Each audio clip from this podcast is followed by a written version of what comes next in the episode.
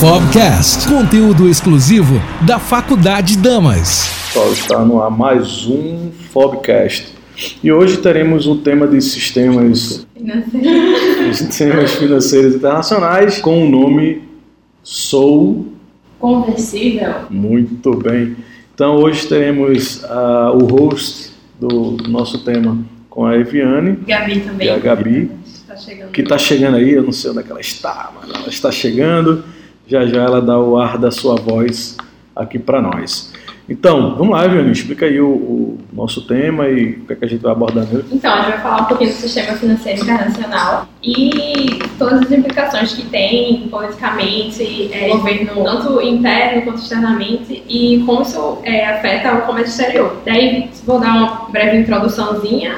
É, o sistema financeiro internacional, então, ele vai envolver um amplo cenário de operações e estruturas econômicas, fluxos econômicos de moedas, comércios, aplicações, pagamentos, empréstimos e transações realizadas por governos, bancos, empresas e até mesmo por pessoas. São alguns exemplos de toda essa complexidade que as finanças internacionais englobam. Todas essas operações buscam facilitar e regulamentar um ciclo de atividade econômica no intuito de maximizar os ganhos de seus agentes. Aí a gente vai falar um pouco sobre o primeiro, a primeira abordagem assim, sobre a internacionalização da moeda, que historicamente a gente tinha o padrão ouro e o sistema Bretton Woods, que a gente vai falar um pouquinho mais na frente, foram padrões importantes que atuaram na tentativa de redefinir o sistema financeiro internacional por meio do estabelecimento de uma moeda internacional. Aí, assim, o período da crise financeira presenciado no ano 2000 permitiu que a China se posicionasse economicamente. Então, a gente vai começar uma abordagem mais sobre a internacionalização da moeda. É, então, o período de crise financeira global pre- presenciado no ano 2008 permitiu que a China se posicionasse economicamente no âmbito internacional como resposta à deteriorização financeira, externa e fiscal dos Estados Unidos. O papel do dólar como principal moeda dos negócios internacionais foi abalado e isso possibilitou com que a China conseguisse se colocar nesse cenário, mas também porque naquele momento a China estava numa posição de ascensão econômica. Aí essa internacionalização chinesa se deu por duas etapas. Uma de abertura comercial e outra de atração de investimento direto estrangeiro. É, com o aumento da influência chinesa na economia mundial, a moeda yuan poderia então conseguir ter um papel de destaque no comércio e nas finanças internacionais a partir da diminuição das restrições e da sua conversibilidade.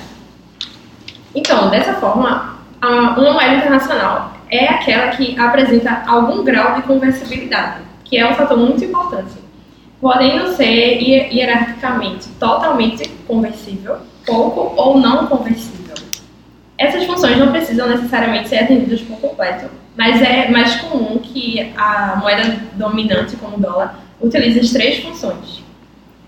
Então, é, nota-se que menos moedas conseguem se colocar no topo da, hierarquia, plenamente conversíveis, sendo até mais comum que apenas uma única moeda desempenhe o papel de organizadora e âncora do sistema monetário e financeiro internacional, que é o problema da, da, da, da China, né, de, de ter a moeda dela como conversível no sistema internacional. Aí, assim, para que uma moeda consiga ser utilizada internacionalmente, como moeda de troca, o padrão dos negócios internacionais deve se considerar aspectos importantes, pois existem alguns requisitos para que ela seja internacionalizada. É, então, para que ela possa ser utilizada fora do seu país de origem, deve-se atender a algumas funções, como meio de troca, unidade de conta e como reserva de valor. Tá, explica bem isso aí. assim. Pronto. É, são três funções que, por por exemplo, no meio de troca, são semelhantes àquelas funções usadas em seu uso doméstico. Quando ela é usada como meio de troca, é porque ela pode ser usada no comércio com outros países e no mercado cambial como moeda intermediária, reduzindo o número de transações bilaterais e diminuindo os custos de transação, e ainda como moeda de intervenção. Quando a gente fala da função de unidade de conta, é quando ela pode ser usada no mercado financeiro para denominar títulos e obrigações, no mercado de bens e serviços para denominar preços internacionais e oficialmente para a realização de ping, que no caso eu estava pedindo explicação para a professora Joyce, que é o atrelamento da moeda a outra moeda internacional, é isso? Exatamente, Eviane. Como uma espécie de âncora, né? Então a gente tem esse atrelamento para que, a partir do atrelamento com uma moeda mais forte, a gente tenha mais estabilidade para aquela moeda que está sendo atrelada. Em relação a essas funções da moeda, que a Viviane está explicando, é, toda moeda, para ser uma moeda, ela precisa atender a essas três funções.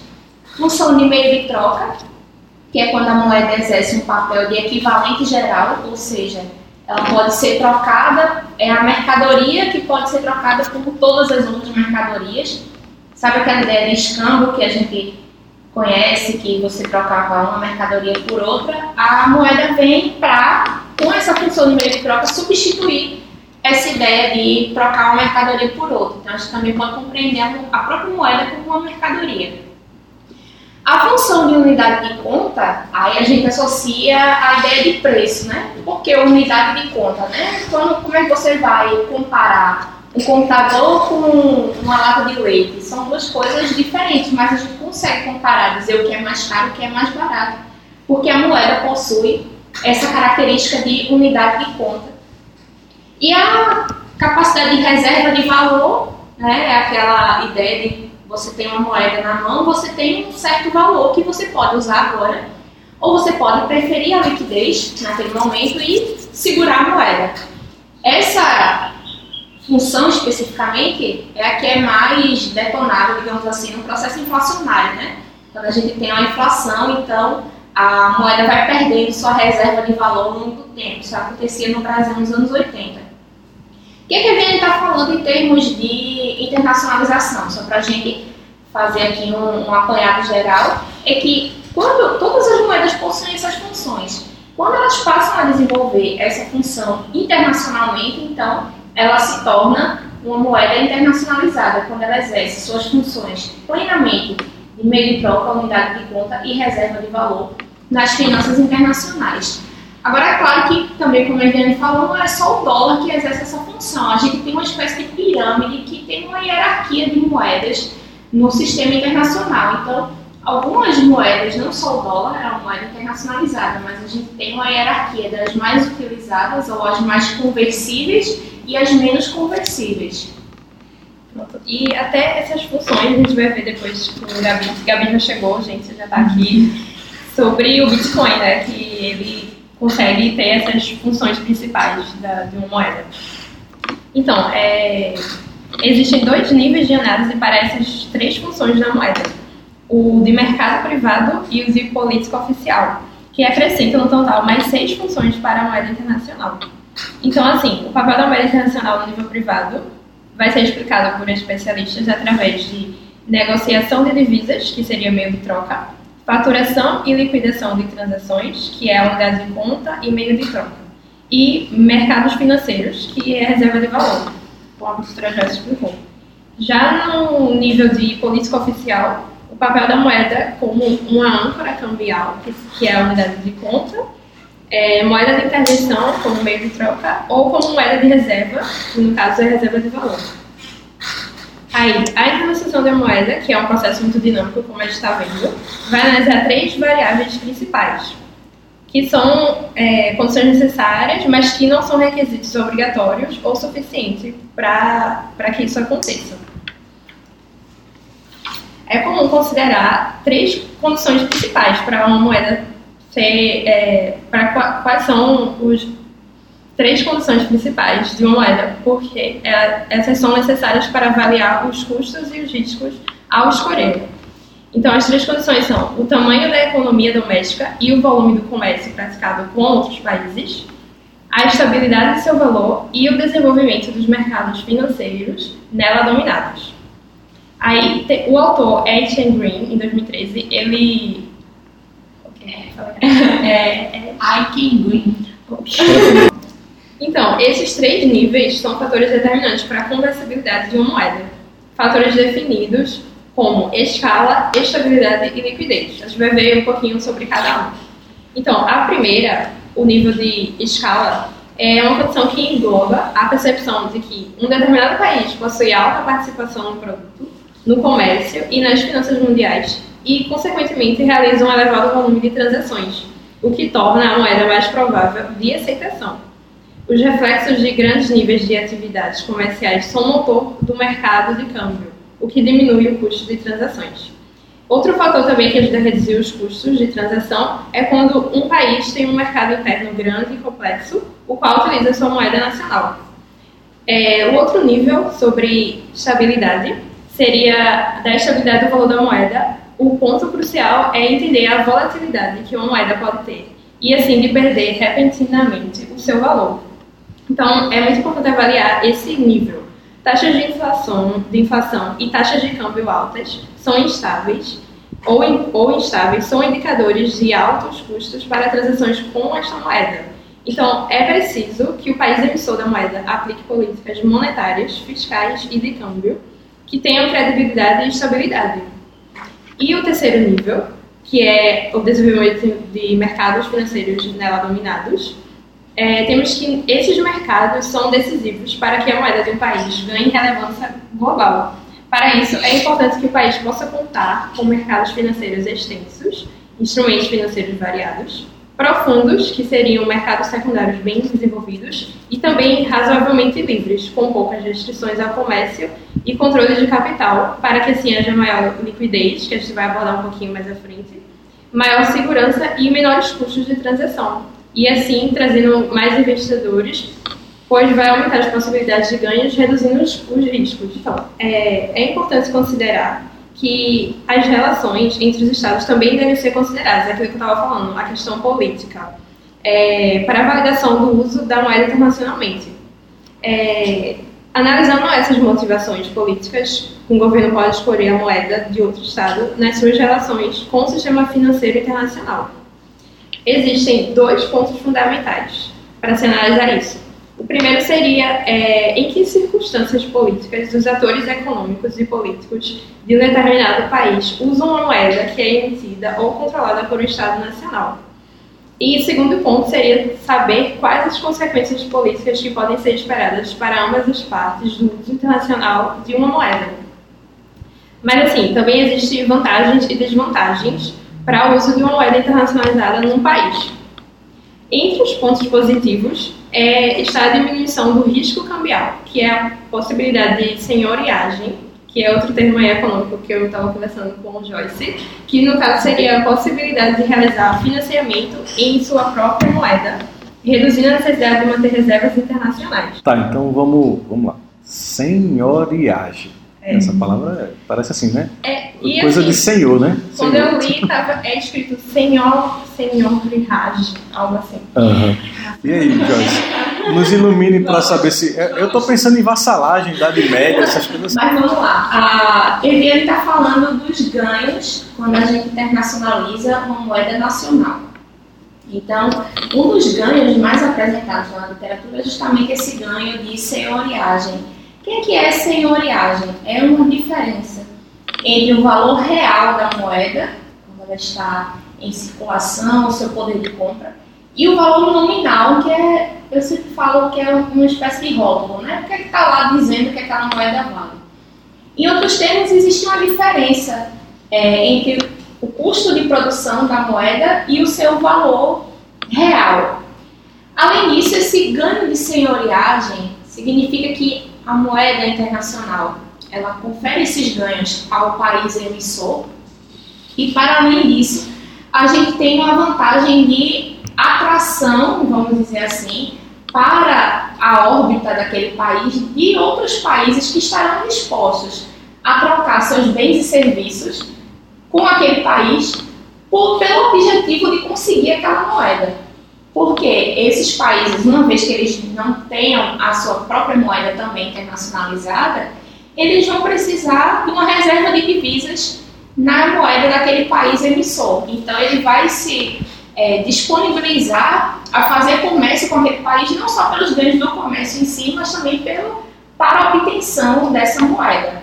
Então, peraí. Então, a tal da senhoriagem, né, ela é todo o motivo de se ter um comércio exterior né, e de se fazer reservas internacionais em moedas que a gente acredita que são moedas fortes. E aí acredita porque é uma crença mesmo. Né? Então, é, a gente fala no nosso episódio de câmbio sobre isso quase que extensivamente, E é, é, importante a gente ter a visão de por que eu vou usar realmente uma outra moeda. Então, esse conceito de senhoriagem, é, ele quase não é falado no mercado, né? a gente não vê esse termo naturalmente, e ele talvez seja o maior motivo de se ter um, moedas internacionais como o euro, como o dólar e, e outras que se, se, colocam como moedas conversíveis e moedas que é, moedas de troca no comércio internacional. Então, agora as coisas fazem bem mais sentido. Obrigado. Então, no caso, Joyce, é benefícios tanto para o país emissor da moeda quanto para os que estão utilizando essa moeda, né? Mais para o país emissor. Acho que é como se ele traz para a órbita dele, por isso que a outra vantagem de se ter uma moeda internacionalizada é dar alavancagem, mas não alavancagem naquele sentido que a gente conhece, né, dos bancos e tal. É da capacidade que esse país vai ter de restringir ou liberar acesso a um recurso financeiro. Então, por exemplo, no caso dos Estados Unidos, eles têm, a, vamos dizer assim, um monopólio de produção de um recurso financeiro. Então, isso traz para esse país um, um, poder nas relações internacionais, no comércio internacional, que está atrelado também, junto com essa ideia de senhoriagem. Só para a gente fechar esse pacote de vantagens, né? Pareceu uma coisa de banco daqui, né? um pacote de vantagens. Essa tarifa está ótima. essa tarifa aqui. Então, além do de senhoriagem, essa alavancagem que eu acabei de falar para vocês, né? O, vamos dizer assim, é quem abre e fecha a torneira para um recurso financeiro muito buscado. É, flexibilidade macroeconômica, que é fundamental também que esse país que tem a moeda internacionalizada ele tem muito menos restrições no seu balanço de pagamentos, muito menos dificuldades para lidar com, suas, com sua relação entre exportações e importações, pela simples questão de que ele vai ter uma necessidade de divisas muito mais reduzida do que o país que não emite aquela moeda. É, e a, uma outra, uma última vantagem é a reputação, né, que está a essa ideia de, que a gente usa muito em relações internacionais de soft power. Né? Ah, de certa forma, a moeda também é um, de certa forma não, com certeza a moeda é um vetor de poder e um vetor de influência nas relações internacionais. Certo. Então, Dentre os pontos positivos está a senhoriagem, o aumento também de atividades de instituições bancárias domésticas e o ganho de prestígio de poder político, como a professora Joyce já explicou. Entre os pontos negativos estariam a diminuição de controlar as políticas macroeconômicas nacionais, porque alterações políticas internas podem atingir outros países, a maior volatilidade de taxas de câmbio dificultaria o manejo de políticas monetárias, entre outras coisas. É, isso, isso da controle macroeconômico a gente vê hoje praticamente todo dia. Toda vez que o Trump solta um Twitter, alguém dá um soluço no Japão. né? Então, assim, é, essa interconexão do dólar é muito visível, esse, essa teoria, essa, essa técnica que a gente está apresentando aqui no dia a dia do, dos mercados. Então, ontem a gente teve uma nova máxima no dólar, é, não datando novamente o episódio, mas a gente tem sempre umas renovações de custo e etc., muito em função agora, por exemplo, da guerra comercial. Então, isso começa a fazer bem mais sentido quando a gente começa a explicar como vocês estão explicando é, no momento. E outro ponto negativo é o aumento na volatilidade cambial, com tendência à apreciação, pelo aumento da demanda da moeda, que pode levar à diminuição da competitividade. Então, assim, só para fazer uma referência aqui ao, ao a uma nota do, do autor de Andrade Cunha. É, a fonte de grande parte dos benefícios trazidos para um país pela internacionalização de sua moeda é que ela torna possível evitar o risco cambial, diminuindo os custos em que uma alteração nas taxas de câmbio pode acarretar durante a realização de transações. Então, dessa forma, o risco seria transferido dos residentes para os investidores, exportadores e importadores externos exatamente esse, esse ciclo, assim, né? Que uma coisa, quando afeta internamente, vai levando para os outros envolvidos. Exatamente, Eviane. Com relação ainda a alguns custos, né? Porque a gente falou das vantagens, mas também existem alguns custos para o país que internacionaliza a sua moeda. E alguns a gente já consegue visualizar muito claramente em relação ao dólar. Né? Pós anos 70, a gente tem um aumento gigantesco da dívida americana, o que faz com que os Estados Unidos se livrem de, de Bretton Woods, e a gente vai falar um pouquinho sobre isso daqui a pouco. Mas a principal questão é justamente o risco de acúmulo de um passivo externo muito grande, que é o que tem acontecido com os Estados Unidos, né? À medida que eu não tenho que me preocupar muito com as minhas reservas de divisas e as minhas importações elas podem crescer de modo exponencial, né, sem muita, qualquer outro país já teria estourado o balanço de pagamentos há muitos anos. Mas isso gera um risco excessivo de passivo externo, que é o caso dos Estados Unidos, cuja dívida já vai chegando na casa dos trilhões. E aí, esse próprio passivo externo gigantesco vai corroendo a credibilidade da moeda. Ou seja, existe já um temor né, de que possa vir aí um calote efetivo do, dos Estados Unidos né, em relação aos títulos da dívida pública. Então, esse mesmo elemento que, é, que aparece como vantagem, que é o da gente flexibilizar um pouco o balanço de pagamentos, ele aparece posteriormente no longo prazo como um risco.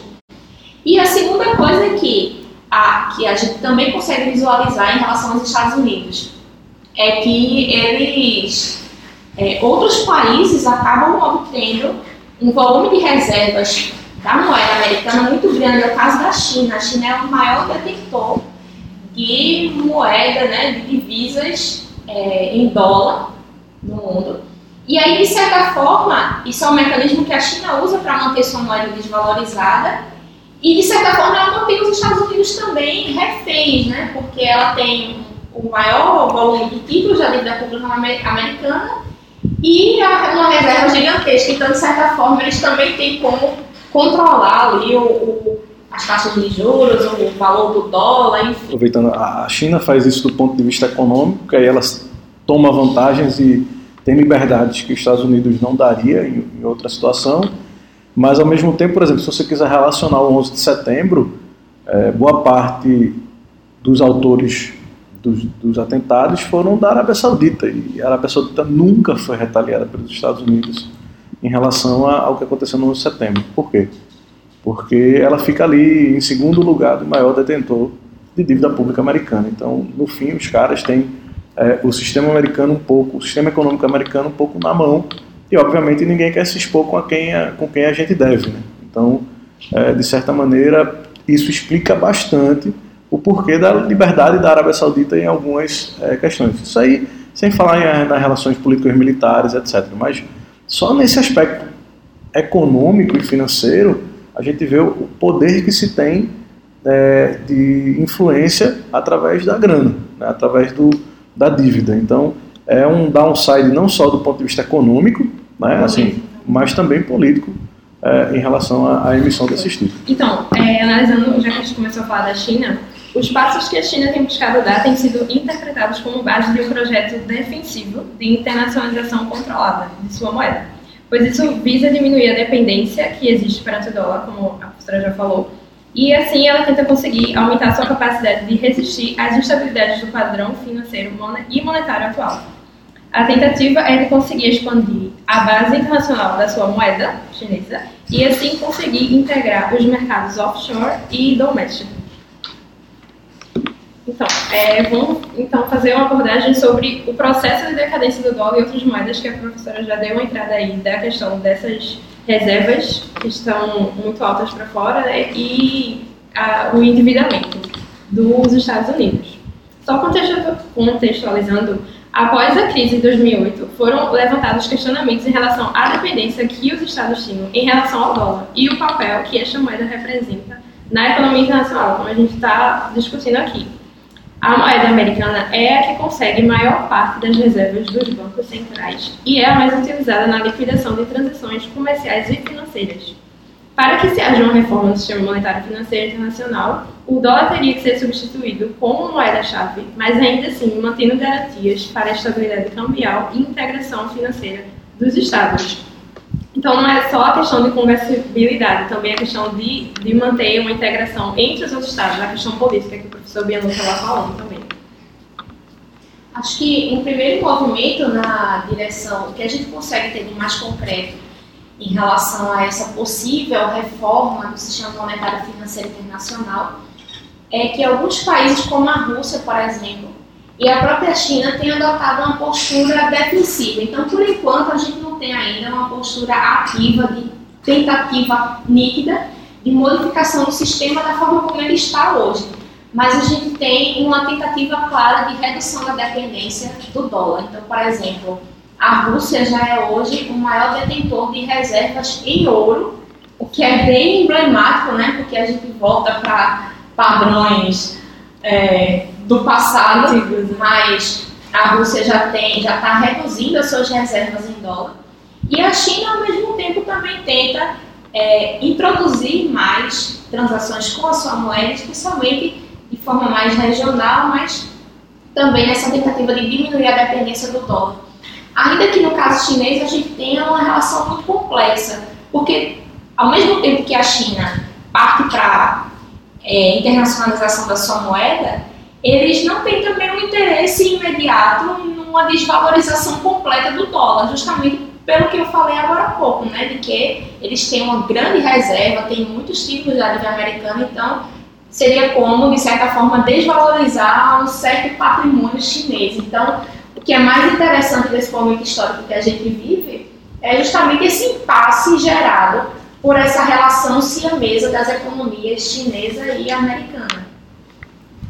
Então, é, para garantir essa estabilidade cambial e integração financeira dos Estados, deve-se haver uma cooperação monetária, onde, no caso, o FMI seria o emissor do que se chama DS, Direito Especial de Saque, que teria o FMI, então, o papel de prevenir os desequilíbrios macroeconômicos mundiais e supervisionar os fatores comuns da estabilidade financeira. É, um professor, é, Daniel Dresner, ele fez uma análise é, como, de como o dólar funciona. Né? Ele, fala, ele fala assim que o dólar funciona como uma moeda de reserva graças a grandes mercados de capitais e autoridades monetárias transparentes e fiáveis. E assim, para que a China consiga rivalizar a sua moeda com o dólar, ela deveria melhorar tanto a disponibilidade dos títulos denominados em yuanes, como a professora estava falando, como a transparência de seus reguladores. As economias da eurozona deveriam, por sua vez, persuadir os investidores da viabilidade a longo, a longo prazo de uma moeda sem Estado. Então, é exatamente esse atrelamento que a pessoa estava falando, de ter, da China deter grandes reservas do, do dólar e daí ela não poder simplesmente desvalorizar essa moeda e, e ter isso vai é, gerar grandes custos, porque ela não vai conseguir é, ter um maior benefício. Então, a, utiliza a utilização do dólar põe, então, em detrimento custos abusivos por seu exorbitante privilégio. E isso leva ao desejo de outros países de se distanciar da dependência dessa moeda. Parceiros dos Estados Unidos, como a Turquia e a Índia, já anunciaram que vão usar no Irã suas moedas locais na tentativa de escapar do dólar. Outro exemplo é quando a União Europeia, China e Rússia se movimenta para elaborar um sistema alternativo de pagamento com o mesmo objetivo. Então, esse, esse é, movimento já está sendo feito, mas ainda bem de uma forma bem lenta. Assim. Outro fenômeno é a iniciativa da China em utilizar o mercado dos commodities, particularmente do petróleo, como ferramenta para futuros contratos, gerando o que é conhecido como Petroyan, é, lançado, lançando a moeda chinesa numa estrutura internacional. Então, a partir disso, essa iniciativa cria uma importante válvula de segurança por apresentar o ouro como base de conversibilidade, foi exatamente o que a professora falou. Esse sistema de mercado e investimentos centrado na moeda chinesa é respaldado pela iniciativa cinturão, do Cinturão e Rota, que a China lançou, que lança as instituições financeiras e outros investimentos chineses a um patamar mais significante internacionalmente. É importante destacar essa iniciativa que é a conhecida como a nova, nova Rota da Seda, que a China está, na verdade, num processo de exportação de capital em grande dimensão. Né? A China é um país que tem um volume de investimento muito grande e esse investimento interno até é conhecido pelas cidades fantasmas, enfim, esse volume muito grande de investimentos internos estava gerando já um excesso de capacidade ociosa, o que é ruim para a economia também. Sabe que a economia nunca tem uma variável que a gente consiga dominar ela completamente. Se o investimento é pouco, é ruim. Se o investimento é demais, também não dá certo. Então a China começa a exportar esses investimentos numa iniciativa que é importante tanto do ponto de vista comercial, porque quando essa nova rota da seda significa um investimento em portos, é, transporte marítimo, enfim, uma infraestrutura gigantesca para facilitar o escoamento do comércio da China, passando pelo Oriente Médio, chegando até a Europa. É, é também um mecanismo da China trazer os países para o seu campo de influência, né, porque os países pelos quais o projeto passa vão ser, obviamente, bastante beneficiados. E, além disso, é uma forma também da China colocar os seus investimentos e aprofundar esse seu setor financeiro, esse seu atrelamento no, com os investimentos internacionais, né? Porque um dos problemas da China em relação à internacionalização da moeda chinesa passa pela questão também do seu mercado financeiro ser ainda considerado pouco aberto. Muitos dos investimentos que chegam na China, né, pelas suas bolsas de valores, etc., ainda que seja a segunda maior bolsa do mundo, ela tem um controle estatal ainda muito forte, um controle de capitais, justamente para evitar o risco de contaminação de ativos financeiros tóxicos e, ao mesmo tempo, é muito controlado ainda pelo setor bancário, que é um setor bancário estatal. Então, é, esse é um problema, é um entrave, na verdade, que a China precisa resolver caso ela queira dar um passo adiante na internacionalização da sua moeda, porque um dos requisitos, além de outros que a Eviane já falou aqui, como a dimensão do mercado, a participação no comércio internacional, enfim, é que também os países tenham um mercado financeiro amplo profundo, aberto e, no caso da China, isso ainda não é verdadeiro. Então, Eve, surgiu uma dúvida aqui. É, como a União Europeia já está comercializando com a própria moeda, como anda essa decadência do dólar? Em quanto tempo é, tu achas que vai continuar assim? Então, é, tá tendo esses indícios, né, de que outros países estão tentando se desatrelar da moeda, como já foi falando. É uma coisa assim lenta, mas assim, já está tendo uma percepção. Não tem um prazo definido, não é possível saber exatamente quando que vai ser, mas é um movimento que já está sendo perceptível no sistema internacional.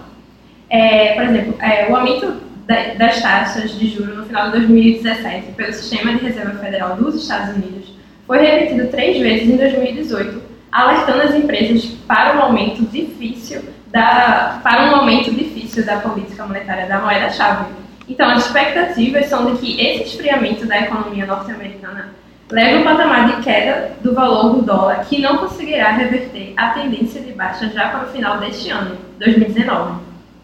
Então, é, o bilionário Ray Dalio, ele fez uma análise e falou que haveria um outro cenário onde o dólar entraria em colapso por consequência de um novo aumento do então conhecido triplo déficit, que seria o déficit, déficit orçamentário, da balança comercial e da conta corrente, que promovem um afastamento dos compradores estrangeiros de títulos do Tesouro, afetando assim o status de reserva mundial da moeda. Isso é aquele risco do passivo externo, e aí no, caso não só externo, né, porque a gente tem também um déficit orçamentário. Então, é um risco do aumento do passivo, que é o que eu falei que já está acontecendo, né? Quando a dívida chega na casa dos trilhões, então ela já começa a sinalizar que é insustentável.